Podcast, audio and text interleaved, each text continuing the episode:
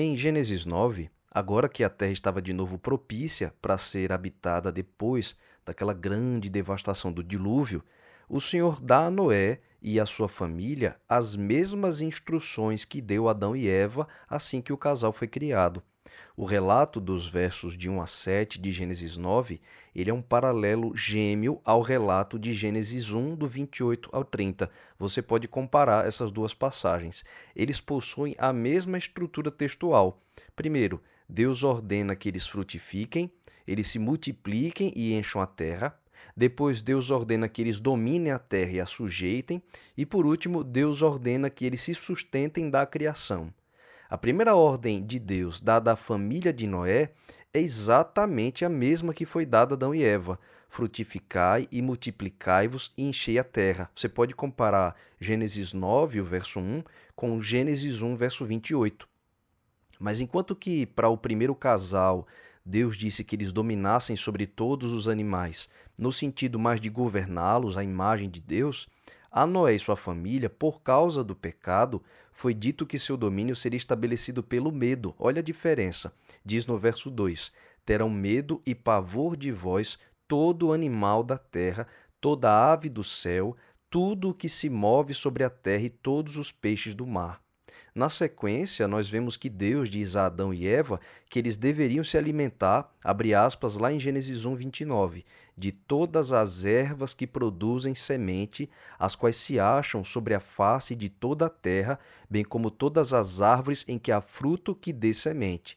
Mas para Noé e os seus filhos, foi necessário mudar sua base alimentar Olha que interessante como é diferente, é, apesar da base textual da organização ser a mesma, você observa que as ordens que Deus dá para um e outro diferem por causa da presença do pecado.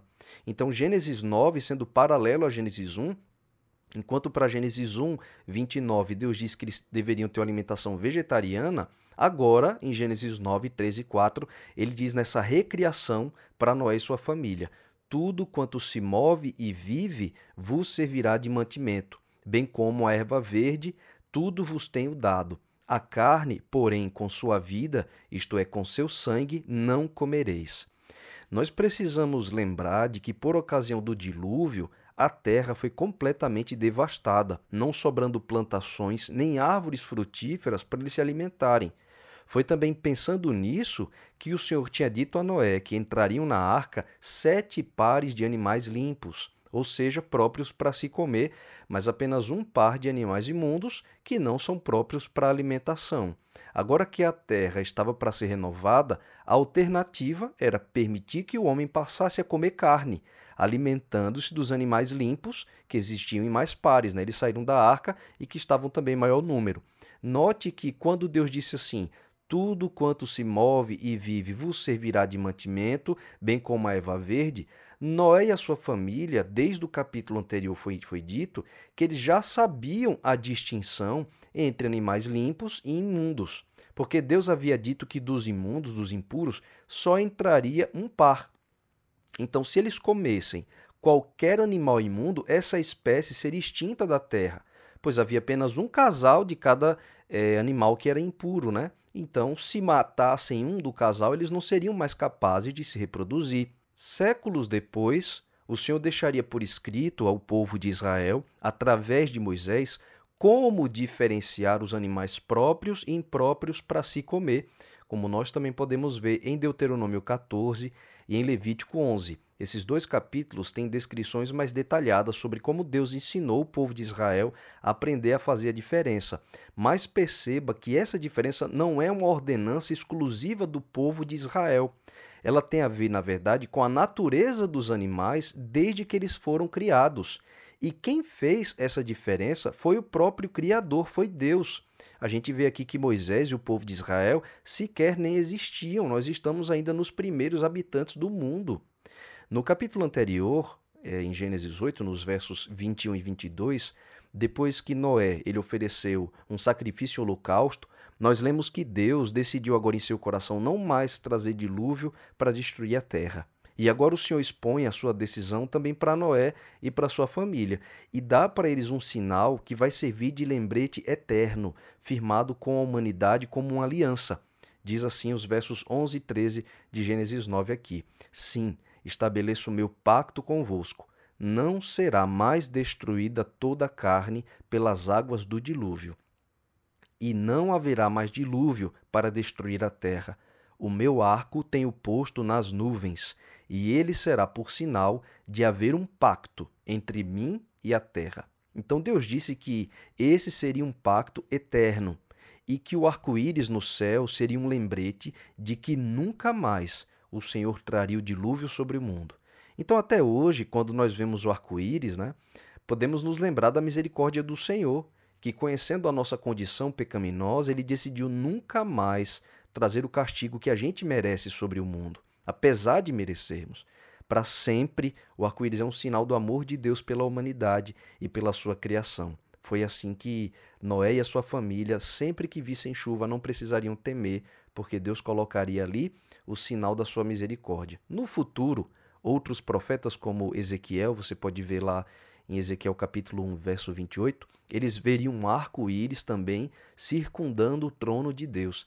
E é provavelmente imbuído deste mesmo sentido que os profetas contemplam esse sinal como demonstração da misericórdia e do amor do Senhor, um sinal eterno nas nuvens. Não é incomum que os profetas, quando contemplem a Deus no seu trono, o vejam circundado por um arco-íris, porque desde Noé ficou como um símbolo carinhoso da misericórdia de Deus.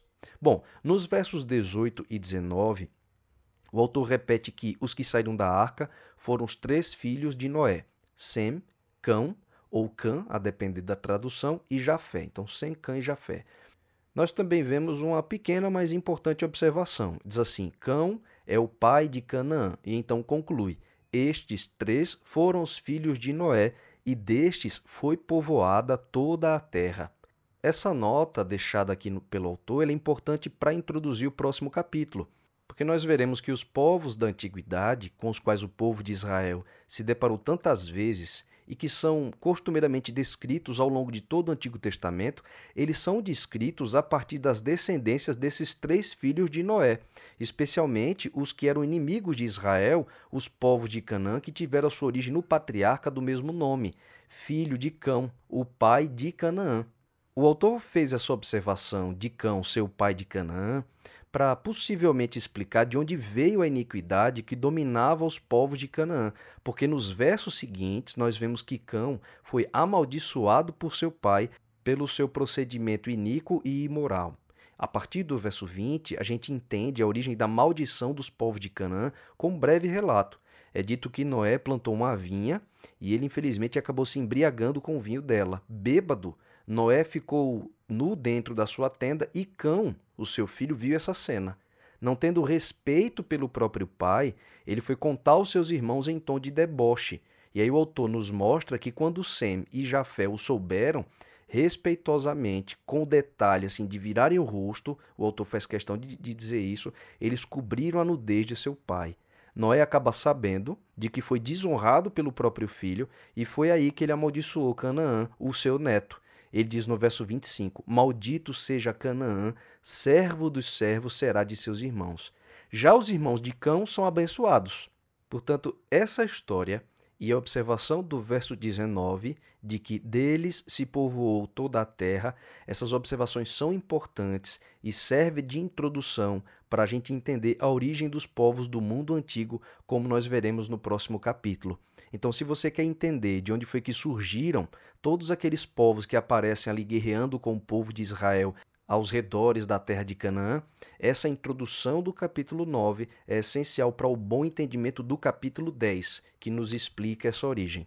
E é com o entendimento dessa origem que nós vamos conseguir entender a relação do povo de Deus com todos esses outros povos que habitavam a terra da promessa.